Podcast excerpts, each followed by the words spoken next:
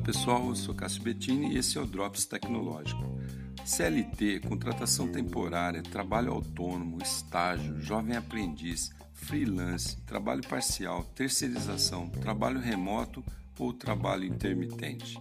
Muitas empresas se confundem bastante em relação a qual tipo de contratação adotar para seu negócio e muitas delas ainda podem cair numa armadilha ao pensar que, pelo seu tipo de negócio, apenas um dos modelos vai servir e isso pode custar muito caro. Segundo especialistas no assunto, a mudança de comportamento das pessoas em relação ao trabalho vem passando por um processo de transformação gradativo nos últimos tempos, entre era industrial e era digital. Além disso, a pandemia também contribuiu aí para, digamos, bagunçar ainda mais essa situação. As empresas que praticam somente um modelo talvez possam prejudicar outras áreas do processo, segundo esses especialistas. Por exemplo, quando pensam numa possível sobrecarga do RH e da contabilidade, caso adotem modelos híbridos, e é justamente aí que o gestor tem que considerar algumas variações. O CLT, por exemplo, é considerado um dos melhores regimes né, e mais eficientes para retenção de talentos.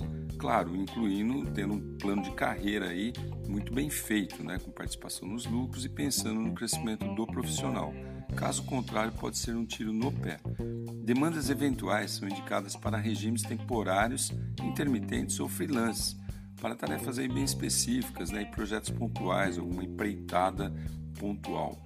Para a formação de profissionais do zero, nada melhor que estagiários e jovens aprendizes que estão começando a carreira aí, vai ser uma excelente saída e os terceirizados podem ser contratados para serviços operacionais com objetivo de redução de custo, já muito comum no nosso mercado. É claro, como dito aí pelos especialistas, esses modelos podem ser adotados concomitantemente. Legal? Que tal considerar isso para a sua empresa? Sou Cássio Bettini compartilhando temas sobre tecnologia, inovação e comportamento. Até a próxima.